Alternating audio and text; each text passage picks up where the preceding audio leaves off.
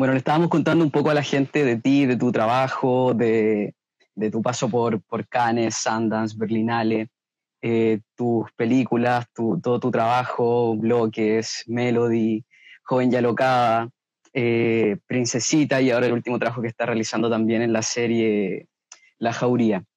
Eh, estamos muy contentos de conversar contigo hoy. Vamos a repasar un poco sobre tu trayectoria y también queremos conocer un poco más de ti y cómo el cine LGBT también hizo estragos quizás en ti en tu infancia, la primera película eh, LGBT que viste, quiénes son los que te han influenciado y todo eso.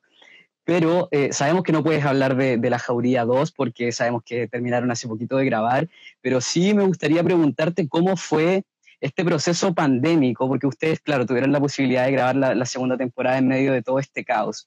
¿Cómo fue todo eso? Fue bien rudo, mira, filmar siempre es difícil. Eh porque son equipos muy grandes de gente. Eh, vivimos en países donde no hay mucho dinero para la cultura. Entonces, evidentemente, uno siempre está filmando, queriendo más del dinero que tiene. Eso es como por, por regla en Latinoamérica completo, ¿no? Eh, si a eso tú le sumas, y bueno, para eso hay todo un equipo de personas que aman mucho lo que hacen y son muy talentosos, y como a punta de ese esfuerzo y de esa pasión, en general uno saca adelante las cosas. Eh, lo complicado esta vez de la serie fue que la pandemia hizo, si ya es difícil filmar cualquier cosa, esto se volvió, no sé, fácil 20 veces más difícil sin exagerarlo. ¿Y por qué? Porque entraban comunas a fase 1, entonces una locación que habíamos visitado, habíamos preparado eh, y que se filmaba, no sé, cinco días después eh, ya no existía, había que encontrar otra locación, había que, sin ir casi, improvisar encima, o sea, una serie de dificultades que, que lo hicieron muy arduo el trabajo. Eh, se enfermaron actores, por suerte no le pasó nada a nadie, nunca se enfermó nadie del equipo, pero entonces todo el planning, que es muy central en un rodaje, sobre todo de cosas tan largas como una serie, había que estarlo cambiando todos los días y eso implicaba que después de filmar 11 eh, horas tú tenías que quedar a reuniones con el equipo de dirección, de locaciones, de producción para ver cómo íbamos a enfrentar el día siguiente. Entonces era súper extenuante eh, la situación, pero por otra parte teníamos una industria parada y el hecho de poder estar filmando y trabajando eh, era un, gran privilegio. Entonces como que uno está en eso, entre esos dos mundos. Sí, pues por eso te preguntaba, porque igual ahí conozco algunos directores que también tuvieron que suspender su, su, rodaje. Entonces, claro, como que dentro de todo, el, de, todo el caos que había, igual me imagino que también fue un privilegio poder haber seguido trabajando, sobre todo aquí en Chile y en América Latina. Así es, fue duro, pero fue también bueno poder hacerlo. Sí, pues ahora nos queda esperar nomás, pues porque ya la primera temporada le fue increíble, a esperar esta segunda parte que se viene buena. También están ahí actores nuevos que también se, se, unieron al elenco, como Pali García, por ejemplo. Así que estamos más entusiasmados de poder verla. Y para los que estén viéndonos también y los que nos vayan a ver después, eh, pueden ver la primera temporada en Amazon, está de verdad increíble. Así que aprovecho también de felicitarte por este trabajo. Y siguiendo en, en, el modo serie, ¿cómo fue cambiarte? ¿Hay mucha diferencia en el tema de dirección, el pasar de una película o un videoclip a una serie? Mira, yo siempre soy de la idea que los directores eh, son los que pueden dirigir todo, un corto, un largo, una serie, un comercial, un videoclip, pero la verdad es que cada cosa tiene su, su dificultad Em, las series yo creo que lo más difícil es que se filman muchas escenas al día. Tú tienes que sacar muchas páginas al día, por tanto tienes que filmar muy rápido, ser muy preciso. Todo el equipo tiene que ser muy preciso. Nadie se puede equivocar. Los actores no pueden olvidarse de la línea, eh, el fotógrafo no puede confundirse, eh, tiene que estar todo ahí perfecto. Entonces necesitáis como un equipo que sea un reloj, eh, porque vas corriendo. las películas son menos páginas diarias, son menos escenas diarias, por tanto hay un espacio un poquito más amplio para, no sé, pues corregir una actuación, por ejemplo. En la serie de verdad que los actores tienen que ser de primer nivel porque no hay espacio para corregir una actuación, no hay, no, hay horas, no hay minutos. eh, porque vas muy rápido. Entonces yo creo que esa creo que es la gran diferencia. Eh, y también que las series, eh, depende del cine que uno haga, pero las series igual están funcionando en una plataforma, por lo tanto tienen un pie en ser un producto, lo que hace también que tengan que funcionar también más como reloj. Las películas a veces son más experimentales, son más atmosféricas, eh, uno se pierde y se encuentra más al interior del proceso creativo, en la serie tienes que ser muy em, eficiente Eso yo creo que es la mayor diferencia entre la serie y las películas, pero la verdad es que a mí me gusta eh, jugar en todas las canchas, me, divierte, me divierte los desafíos y los... Y, sí. Me gusta mucho filmar, entonces lo que me pongan adelante me entusiasma filmarlo. Oye, bueno, y hablando de ese entusiasmo, eh, tú en, algún momento hiciste el cortometraje Bloques que llegó hasta Cannes y que, te hizo un paso por, por, varios festivales y que tiene que ver también con Lemebel. ¿Nos podrías contar un poco cómo llegas a esa, historia y cómo fue todo el proceso que finalmente te puso en, tantos festivales? Mira, fue un proceso curioso porque yo estaba eh, en ese tiempo, yo había me había ido a vivir con una beca a Nueva York a estudiar cine. Mientras estaba allá sucedieron las Torres Gemelas. Se puso muy rudo en esa época todo, no se sabía qué, bien qué pasaba. Era muy estresante vivir ahí, uno se iba a subir al metro y decía, no, no se puede usar el metro, aviso de bomba. Llegaba a tu casa y decía, no toques tesorio, porque decían que estaban mandando Antrax. Y en un momento dije yo, ¿qué tengo que ver con, con la guerra de este país si yo no soy de acá? Y me volví a pasar el verano del 2002, yo había hecho un corto que se llama Desde Siempre, que le había ido muy bien en la escuela. Eh, había tenido cierto reconocimiento, había salido en Cayer du Cinema, había ganado un festival, lo habían comprado en Canal Plus de España. Y eh, necesitaba trabajar cuando volví. Yo en Nueva York estaba trabajando de mesera mientras estudiaba. Y mm, tenía un compañero de la, de la escuela que dirigía publicidad. Yo fue un colegio Waldorf, así que ni televisión miré desde los siete años, ocho años que no miré televisión. Entonces no entendía lo que era la publicidad. Lo dije como, bueno, quiero ser tu asistente porque necesitaba eh, ganar plata. Y al poco tiempo em, me ofrecieron dirigir, porque una agencia había visto mi corto y dijeron, oye, pero tú eres directora, ¿no quieres dirigir un comercial?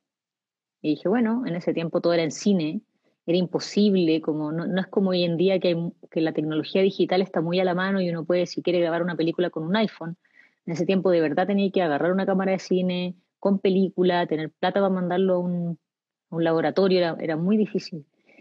Y me puse a dirigir y estando en esa productora de publicidad, eh, dirigiendo, el dueño de la productora nos dijo, oye, quiero hacer unos, un largometraje con unos cuentos. Y dije ya, y nos pasó como una muy mala colección de cuentos, eh, entre los que estaba esta joya, casualmente estaba esta joya que era Bloques, y yo me obsesioné. Leí ese, ese, ese cuento y dije, necesito hacer este cuento. Y me tomó dos años convencer al MBL que me firmara los derechos. Me cortaba el teléfono, me decía, ¿qué querí? me mandaba la cresta y un día ya dos años después de perseguirlo me lo encontré en el centro tomando helado y le dije como, hola Pedro, sabes que yo soy la galla que te llama a cada rato? Y me dijo, ¿qué? Weá, querilla, siéntate ahí. Y ahí le, le dije, puta, Pedro, weón, yo soy lesbiana, no estoy enamorada de tu cuento, como por favor déjame dirigir tu cuento, de verdad. Y me dijo, ya, ya, ya, me tenéis chato, ya, te voy a dejar. Y ahí, bueno, vino el proceso de adaptación del guion. Eh, tuve la suerte de ganar el fondo audiovisual para realizarlo. Y, y la verdad es que solo lo mandé a Cannes en un como una cosa muy naif de mi parte, por cierto, pero que, quedó en la oficial. parece que la ingenuidad me ayudó. Después dijeron, nos dijeron mm. que habían llegado ese año 9.000 cortos y seleccionaron 9. O sea, así de pocas eran las probabilidades, pero yo mm. estaba como muy, muy convencida de que iba a suceder y, sucedió. Así que ese un poco fue el proceso. Yo me acuerdo que cuando me senté ahí en el, en el palé de Canes y, y cuando parten las películas de Cannes ponen como una escalerita que va saliendo debajo del agua una animación, ¿no?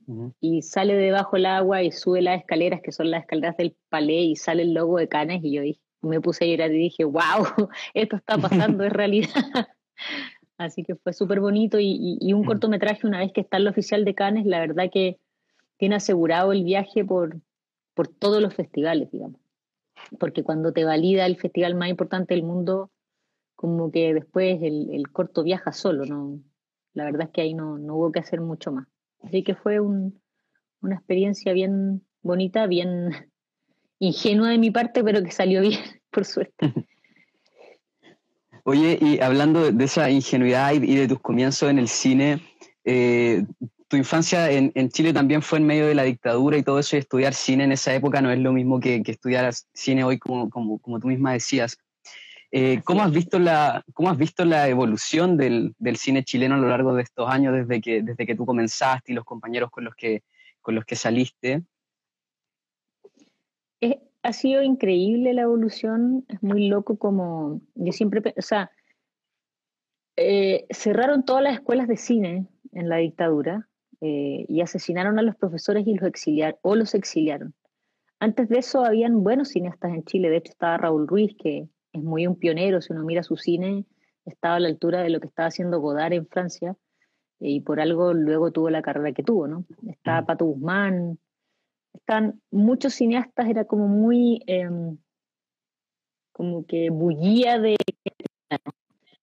Y, luego hay como un quiebre, y vienen los 17 años de dictadura, donde muy poca gente puede hacer películas, eh, son películas difíciles, no hay escuelas, no hay nada.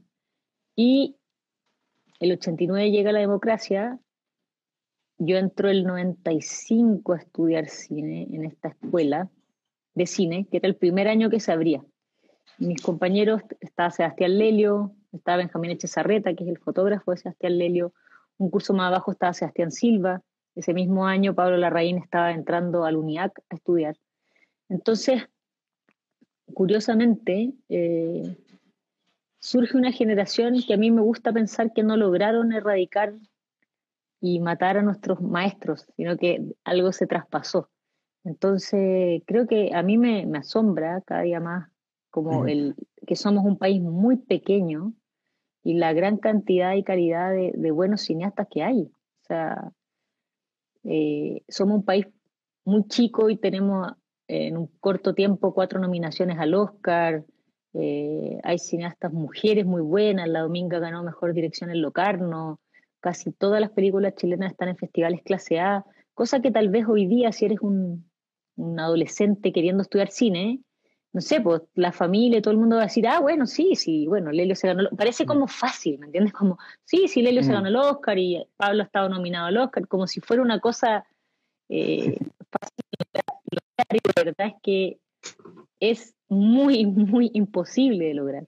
Entonces yo me siento muy orgullosa de todos mis colegas y de los lugares a donde nos llevan con su cine y de lo diverso que es el cine chileno también.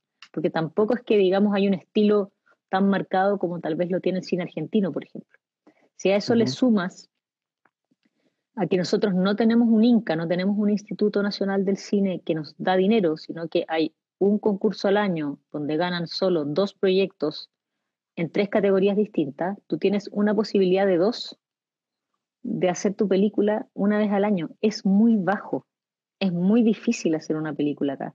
Y a pesar de toda esa dificultad, año tras año van saliendo nuevos cineastas buenos, eh, no sé, estos cabros jóvenes, eh, ay, se volvían los nombres, pero también han quedado en el... Siempre, ahora todos los años en, en Cinema Fundación eh, de Cannes hay un, hay un chileno. Son cosas súper difíciles de lograr. Ganan los cortometrajes de los chilenos en Cannes, quedan seleccionados, eh, compitiendo con 10.000, 20.000 otros cortos. Entonces es, realmente una hazaña, yo encuentro una proeza muy, muy enorme. Y para allá mismo iba yo, porque eh, el cine o el arte en general también tiene como este, este estigma de ser como gente que no está haciendo nada o que está jugando, o que en realidad no es una profesión, pero en Chile y en Latinoamérica es muy difícil hacer cine.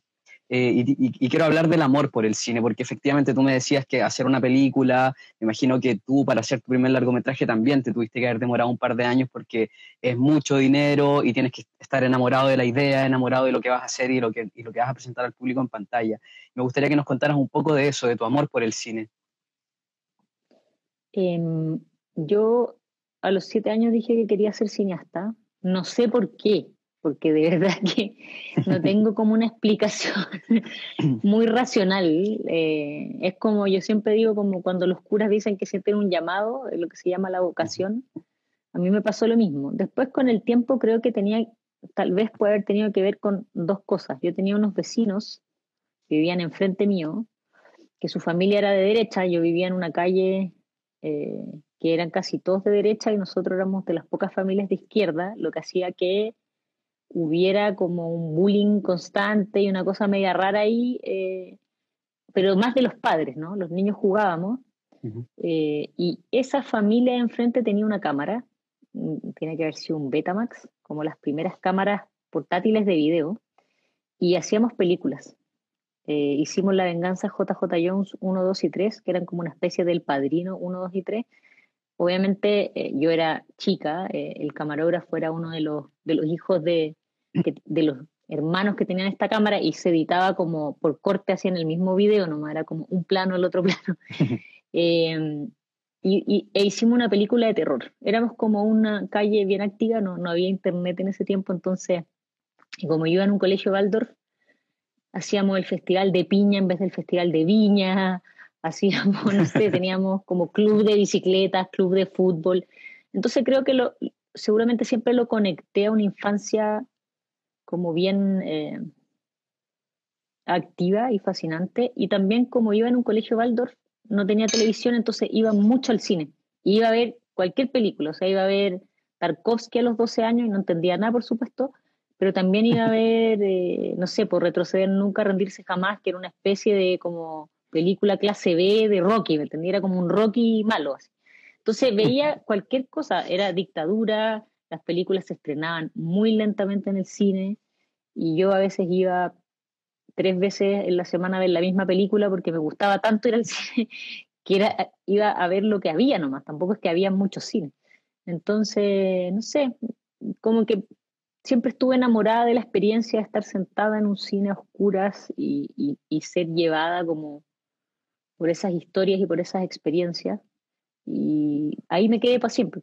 nunca me gustó otra cosa, nunca quise otra cosa. Entonces, claro, em, el cine tal como tú dices, es caro. Antes de las plataformas, eh, la única manera de financiarlo es el fondo audiovisual. El fondo audiovisual es como una tómbola, yo conozco personas que tienen los fondos de todos los otros países y no se ganan el chileno, que tú decís, pero ¿cómo esta película tiene un fondo de Torino, un fondo de, o los fondos más difíciles de ganar y pasan años y años antes de que caiga el fondo chileno. Así de, así de fortuito es ganarse el fondo. No es porque tu proyecto sea malo, sea bueno, es una mezcla de quién estaba de jurado ese año, de mil cosas.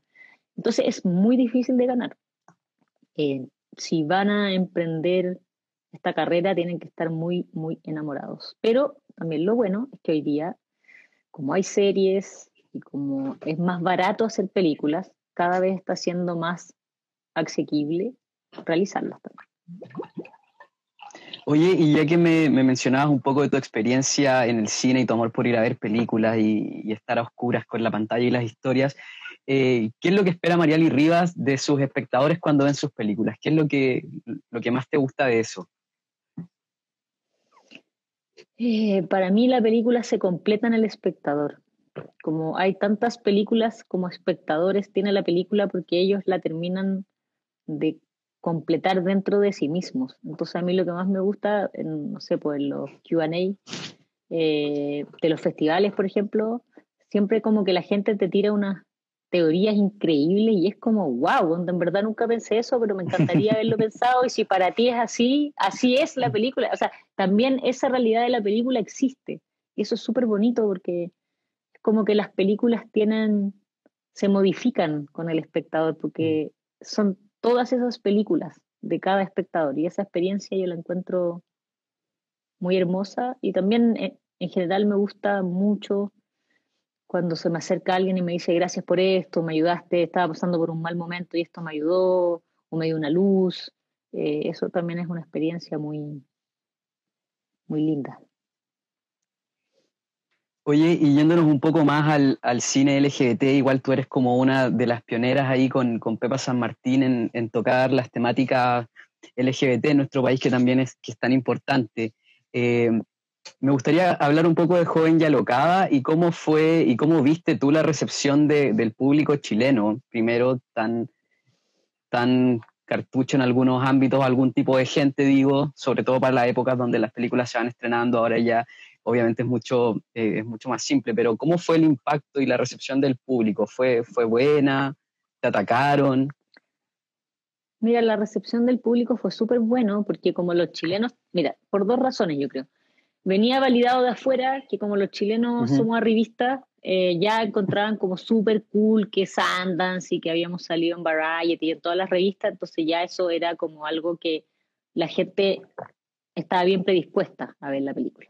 Después era una historia real, entonces había como toda esta cuestión de la prensa que se empezó a entusiasmar con que quién es esta Camila Gutiérrez y de qué se trata la película y quién es su familia, entonces también había bastante como ruido, ¿no? Y por otra parte, como a los chilenos sobre todo en esa época, nos decían que éramos conservadores, como que la gente le gustaba porque decían, ven que no somos conservadores, los chilenos son somos como súper sexuales y somos súper cool porque miren esta película, esta película es chilena. Entonces como que el público se entusiasmó con esa versión de nosotros mismos, ¿cachai? Entonces no, la verdad es que no hubo reticencia, sino todo lo contrario, como que la gente estaba muy contenta, tuvo una buena recepción, fue harta gente a verla, y, y la gente que hoy día, o sea, me pasa mucho que la gente que tiene entre 25 y 35 tal vez me dicen, oye, yo iba en el colegio y fui a verla, o fue mi primera cita con no sé quién, o ahí me di cuenta que era lesbiana o bisexual o no sé qué. Entonces, todas esas cosas eh, veo que tuvo como bastante impacto en, en una generación y eso es, es bonito también. Sí, me acuerdo, la empanada de queso para allá, para acá hubo su, tuvo su repercusión en la, en, la juventud. Oye, y, y, por, y por otro lado, en ti, ¿cuál fue la primera película lésbica con la que te encontraste?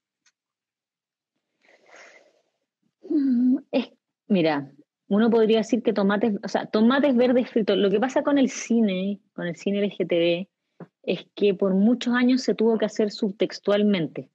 No se podía decir esta es una película de lesbiana, eh, sin embargo, era una película lesbiana y una de esas películas es Tomates Verdes Fritos, que yo la vi cuando estaba en el colegio, no sé, en segundo medio, y es una película muy Hollywood, muy, muy mainstream, que es como de dos amigas, pero es evidentemente una película de lesbiana que están enamoradas.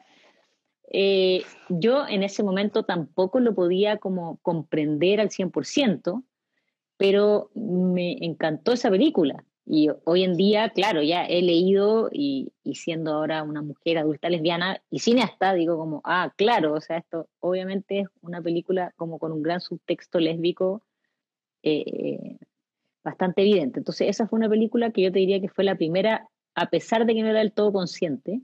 Después, al cine Arta Alameda, llegó una película canadiense que se llama Cuando cae la noche, Em, que tuve después, conocí a la directora en Toronto años después, en unos talleres, em, que esa ya era una película abiertamente eh, sobre el romance de dos mujeres, que creo que fue una de las primeras, en la escuela vi eh, il el, que es de Chantal Ackerman, era un cortometraje, em, en la escuela de cine, que nos la mostraba un compañero de curso nosotros que tenía, no sé cómo, todo, en VHS todas las mejores películas francesas, como que era un, cinéfilo extremo.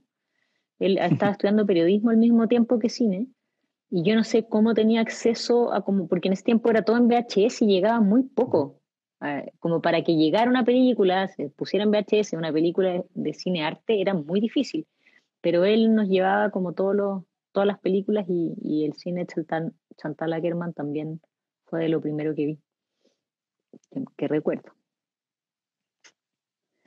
¿Y directores o directoras que toquen esta temática LGBT que, que, te gusten o que hayan influido también en tu trabajo? Eh, me gusta mucho Celine Siama, que es la directora de Water Lilies, eh, bueno, Retrato de una mujer en llamas, eh, Tomboy, Girlhood. Ahora hizo una nueva que no, no, me sé el nombre porque la acaba de estrenar hace poquito, no la he visto. Eh, ella es una gran directora lesbiana, bueno, Lucrecia Martel. Imagínate, yo no sé si han influido en mi trabajo, pero las admiro, que, que es otra cosa. Chantal Ackerman también es una directora lesbiana que me gusta mucho. Y bueno, Pedro Almodóvar, inevitable, gran influencia, yo creo, de todo, de todo el cine latinoamericano, sin duda, eh, con una estética como muy camp, muy personal y a la vez muy gay. Y yo cuando era joven veía John Waters también mucho, me parecía fascinante todo el mundo de Divine y todo eso. Eh, pero sí, pero hoy en día, si lo pienso, o sea, quien más me gusta hoy es, es el Inciama, pero a lo largo del tiempo, eh, todos esos directores y directoras que te menciono jugaron también Todd Solons, Todd, Todd Haynes, Todd Haynes me gustaba harto, como Peter, ¿cómo se llama? Derek Jarman, que eran como, porque el, el, el cine queer, de hecho le ponen en Sundance ese nombre, el New Queer Cinema, aparte en los 90, en verdad como la primera vez que se habla de cine queer hecho por directores. Antes de eso, la mirada era siempre eh, generalmente de hombres heteros cisgéneros sobre el mundo LGTB, entonces era otra mirada, pero el, el, nuevo, el New Queer Cinema, como se le llama en los 90, aparece recién en los 90, entonces yo estaba estudiando cuando recién estaban dando sus primeros pasos estos directores. Dentro de eso, Almodóvar parte en los 80, o sea, le lleva 10 años de ventaja mm. a, a, los gringos que se ponen a hacer ese cine, ¿cachai? Pero van todos más o menos avanzando al mismo tiempo. ¿Y cuáles son las películas que tú recomendarías lésbicas que nadie podría perderse? Las que más te gustan. Una mujer, Retrato a una mujer en llamas, sin duda, es una maravilla. Eh, Carol también es una gran película. Yo tengo muy mala memoria, me estoy haciendo hacer algo difícil tengo una memoria muy, muy mala. Pero esas dos así son unas joyas. Eh, sobre Carol es increíble. pero Retrato de una mujer en llamas es perfecta a mi gusto. Una película perfecta. Eh, y ya, lo que pasa es que también uno está tan sediento de ver cine de lesbianas, de ver algo parecido a uno que yo película que sale con el tema la, veo, ¿me entiendes? Como que mm. las veo todas, aunque sean pésimas, me da lo mismo, necesito mirarlas, ¿cachai? Pero, pero esas dos, también a mí me gusta, por ejemplo, ahora esta película que es una película mainstream, Happy, Happy Season, no me acuerdo cómo se llama, que sale Christine, Christine Stewart, que es una película mainstream de una historia de amor sí, la mujeres. Mm. Eh, con esta chica que, que sale en, Black Mirror, no me acuerdo cómo se llama. ¿De qué película está hablando? No me acuerdo cómo se llama. Ya, esa es una película súper mainstream, mm. pero para mí creo que hace mucho bien que existan esas películas, porque cómo me hubiera gustado a mí mm. cuando yo tenía dos, 12 años, 10 años, 14 años, poder ver una película con ese nivel de normalización de una relación entre dos mujeres, mm. ¿me entendí? Entonces, también el cine LGTB, todos los, toda la gente LGTB sabemos que le estáis dando aire eh, a adolescentes y niños y niñas que están sufriendo. Entonces, por eso tal vez yo le tengo como un amor muy profundo al cine LGTB, independiente de si son películas artísticamente más o menos perfectas, porque yo creo que tienen otro tipo de misión que es muy necesaria, y que es que haya niños que no tengan ganas de suicidarse, ¿me entendí? Entonces, por eso le tengo como cariño a todo el cine queer en general.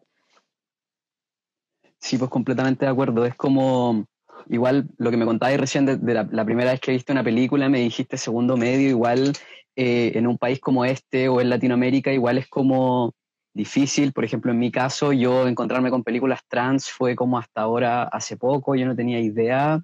Eh, de que tenía que ponerme esa etiqueta, ¿cachai? Porque no, porque no sabía que eso existía, sabía que había algo en mí, pero no, nunca cachaba que era como, como la etiqueta de que tenía ese nombre y que podía hacer algo para cambiarlo, ¿cachai?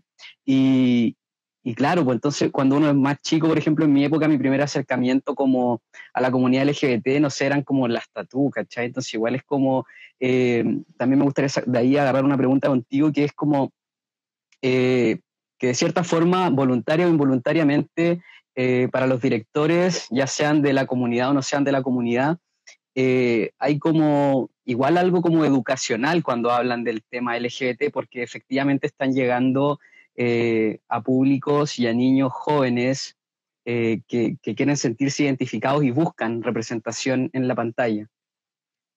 Sí, no sé si todos, no sé si todos, yo, yo intuyo que sí, porque los que somos de la comunidad y a más grande, más rudo fue, sabemos cómo lo ha habido, como el desierto que es y lo, lo duro que es que sea un desierto y la necesidad que tenéis de encontrar agua, eh, metaforizando que esas son las películas LGTB. Entonces, yo sí creo que los creadores, en su mayoría los creadores de la comunidad, eh, tienen esa conciencia, lo saben y, están contando esas historias que encuentran muy necesarias. Eh, no sé si los, si los directores y directoras cisgéneros que entran al tema entran, porque no, no tienen la experiencia. No, no, le pueden quedar mejor o peor las películas. No,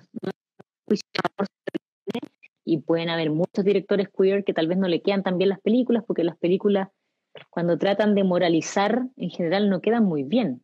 Eh, yo creo que las películas tienen que plantear preguntas más que dar respuestas y, bueno, contar una historia.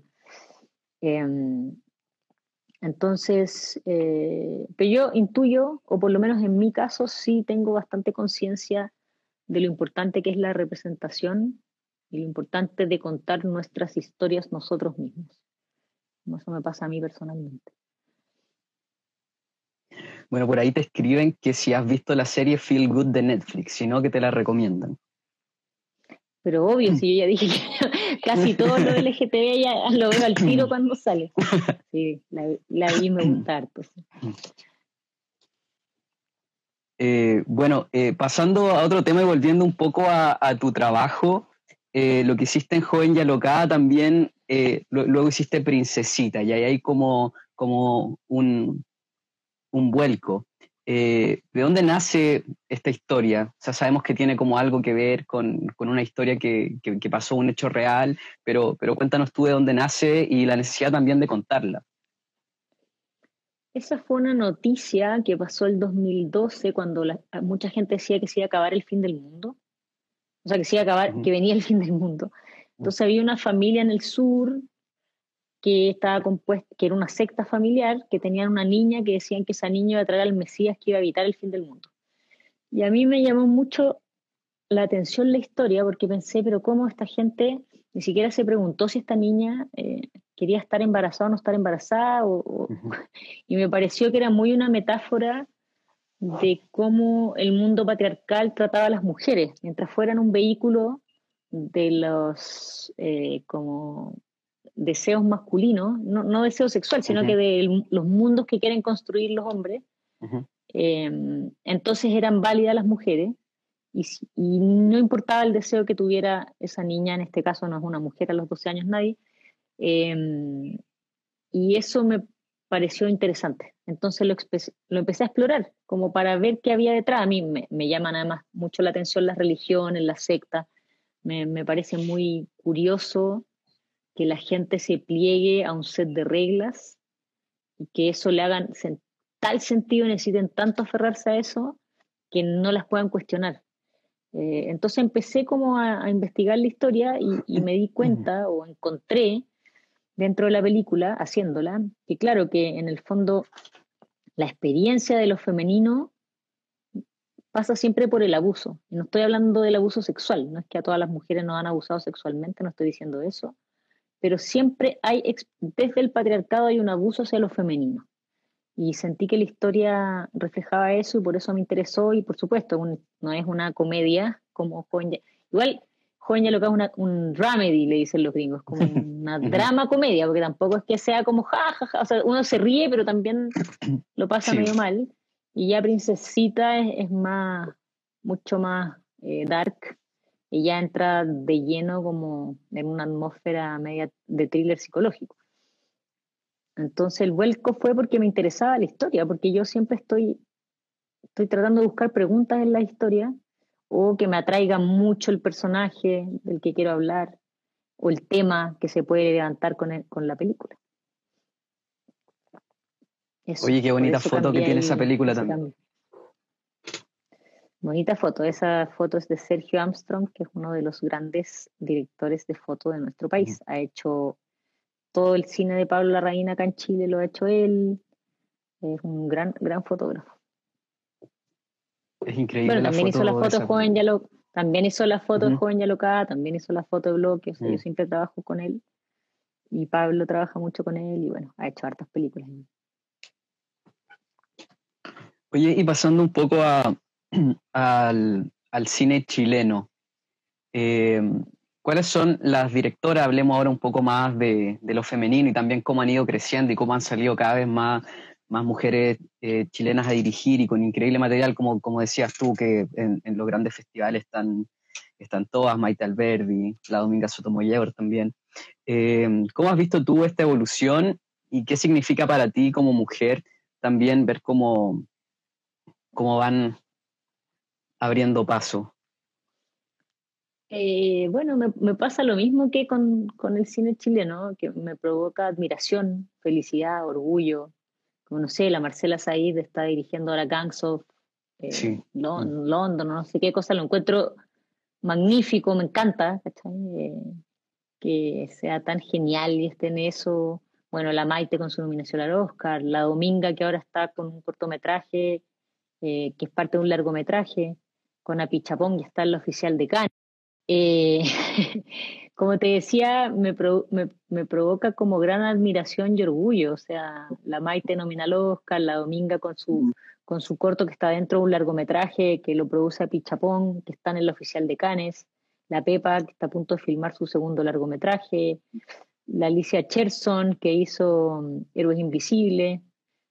Eh, como que hay muy buenas directoras chilenas. La Manuela Martelli ahora va a dirigir su, su primer largometraje también veo a muchas chicas jóvenes eh, que hacen mucho videoclip y uno y otro y otro y otro y otro. A mí me entusiasma mucho todo ese como, como movida, ¿viste? Están como probándose, probando, generando nuevas como maneras de narrar. Bueno, la Francisca Alegría, que también con su cortometraje ganó en Sundance hace unos años y ahora ya filmó su primer largo en el sur, lo debe estar montando ahora. Entonces, como que las directoras chilenas eh, les va bien. Y nuevamente, somos un país chico, es de locos, ¿me entendés? Yo te nombro así a la rápida las que me acuerdo y a todas están en festivales grandes, han ganado festivales grandes, están trabajando en las grandes ligas, entonces es súper bonito, ¿cachai? Sí, pues, además igual pasa. Hace poco eh, tuve la oportunidad de ver a, Marcela Said en, una entrevista por Netflix por lo que había hecho con, con la serie Lupin y, también habla, que también es algo interesante, que, finalmente cuando ustedes logran eh, salir de Chile y la gente ve su trabajo, es como que todo el mundo las quiere y quiere trabajar con ustedes. Eso también es, es bien interesante, también habla del nivel de cine nacional que tenemos. Espérame, que por ahí te estaban haciendo una pregunta. Eh, te preguntan que qué consejo le darías a los audiovisuales que están comenzando. Uh, ¿Qué consejo le daría a los audiovisuales que están comenzando?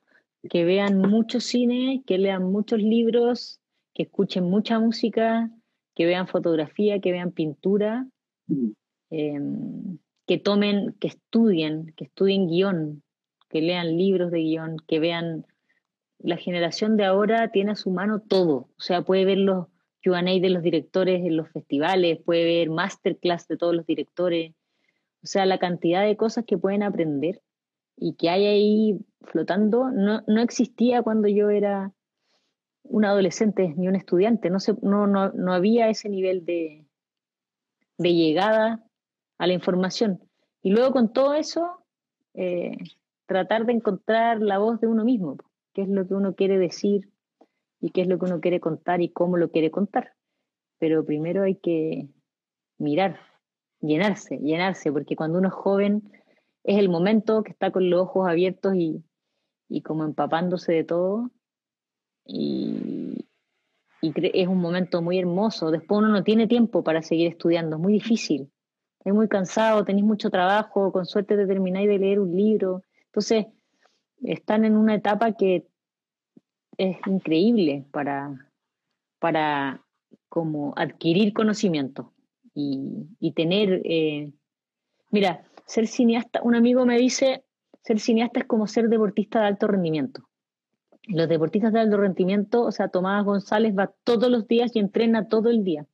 Los futbolistas, no sé, Alexis Sánchez va y le pega la pelota todos los días, no sé, cinco o seis veces a la semana para ser Alexis Sánchez. Entonces, la única manera es pensarse a uno mismo como eso. Si tú no lo haces todo el día, insistes, insistes, insistes, eh, no vaya a poder tal vez cruzar el, como el, el umbral de poder hacer tu vida realizando. Ahora, también el cine, lo lindo es que tiene muchas áreas, que no todo el mundo tiene que ser director y no todo el mundo tiene que ser guionista. También hay muchas áreas hermosas, la dirección de arte, la dirección de foto, el vestuario, el maquillaje, em, el sonido es un área increíble, la composición musical, todo eso es el cine y el cine existe gracias a cada una de esas personas están trabajando y colaborando. Entonces, también que exploren todo, el montaje, por ejemplo. El montaje es reescribir. Eh, hay pocos montajistas y hay pocos guionistas en Chile. Entonces, hay grandes como áreas donde hay trabajo y, y que es fascinante. Entonces, tal vez, no sé, si uno entra a la escuela de cine pensará, quiero dirigir y no, tal vez, o sea, no siempre es todo lo que hay para hacer. Hay muchas cosas para hacer y son todas eh, fascinantes, a mi parecer. Buen consejo, voy a estudiar cine. Oye, y para ir cerrando ya la entrevista, eh, me gustaría también hablar un poco de los videoclips que también han sido parte de tu carrera y con grandes artistas también. ¿Cómo, ¿Cómo es dirigir un videoclip? Porque me imagino que debe tener parámetros diferentes, obviamente, a dirigir una película. ¿Cómo es ese proceso cómo te llenas tú también de la, la experiencia que vas adquiriendo con, con, esto que también pareciera ser un, poco más entretenido, a mi, a mi parecer? Como más, no sé, como quizá un poco más juego, ¿no? Lo encuentro lo más, o sea, lo encuentro muy, muy difícil muy difícil, porque por varias razones. Punto uno, casi nunca hay muy poco presupuesto, por tanto, eh, sí, las películas tienen poco presupuesto, todo tiene poco presupuesto, pero los videoclips ya se pasan. Como de verdad tenéis que pedir favores hasta la tía de la prima del tío del vecino, ¿cachai? Porque si no, no, no existen. Entonces, por eso creo que es un buen lugar para la gente joven para fobiarse, porque tú con tus compañeros y con tus amigos, como todos necesitan hacer portafolio, van a querer hacerlo gratis una y otra vez. Eh, y bueno, poner en imágenes la música es difícil. A mí, a mí personalmente me pasa que los videoclips o cambian todo el rato o me aburren, porque las canciones duran cuatro minutos y, y muchos videoclips son corte, corte, corte de un solo espacio y no pasa nada. Entonces yo lo miro 30 segundos y digo, ya no quiero, ya sé, lo, ya sé cómo es, no quiero verlo más. Entonces, yo cuando dirijo, y por eso hago pocos videoclips, porque siento que uno que tiene que desafiarse en poner una idea, pero una idea al servicio de la canción también. Uno no puede como, cuando que vaya a contar tu cortometraje y la canción por detrás, o cuánto tenés que ver al artista, o sea, tú estás como otorgando, como poniendo tu talento al servicio del artista, del, del, cantante o del músico. Entonces, eso lo hace un arte bien complejo y hay gente que lo hace súper bien. yo me imaginaba algo más, más, más, más, menos complejo. Parece que me equivoqué.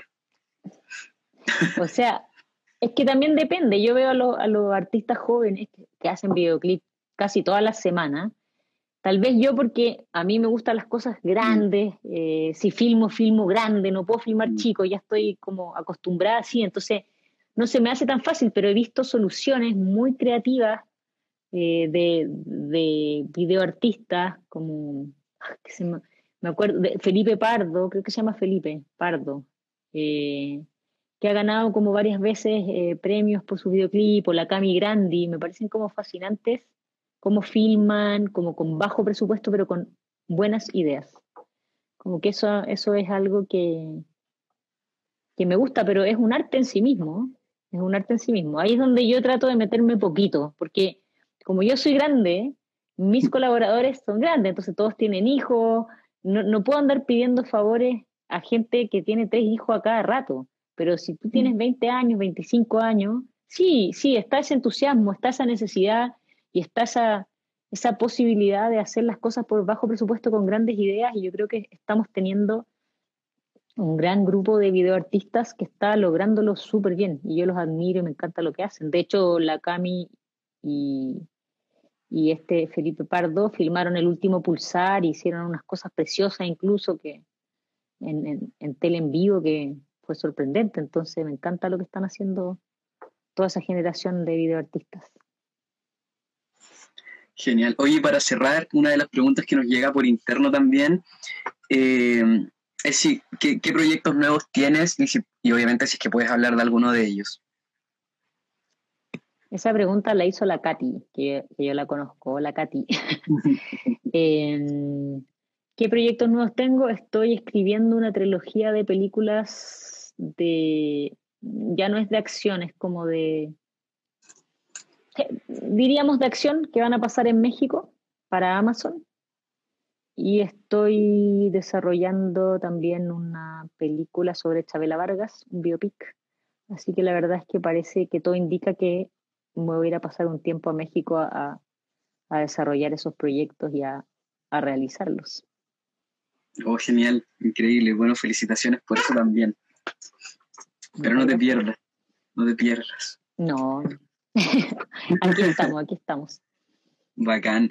Oye, Mariali, muchas gracias por tu tiempo, por habernos contado todo, por, por haber indagado más sobre, sobre ti, tu trabajo y también por, la, por tus películas favoritas, sobre todo de temática LGBT. Así que de verdad muy agradecido de haber contado contigo esta noche. Muchas gracias por la invitación y la buena conversa.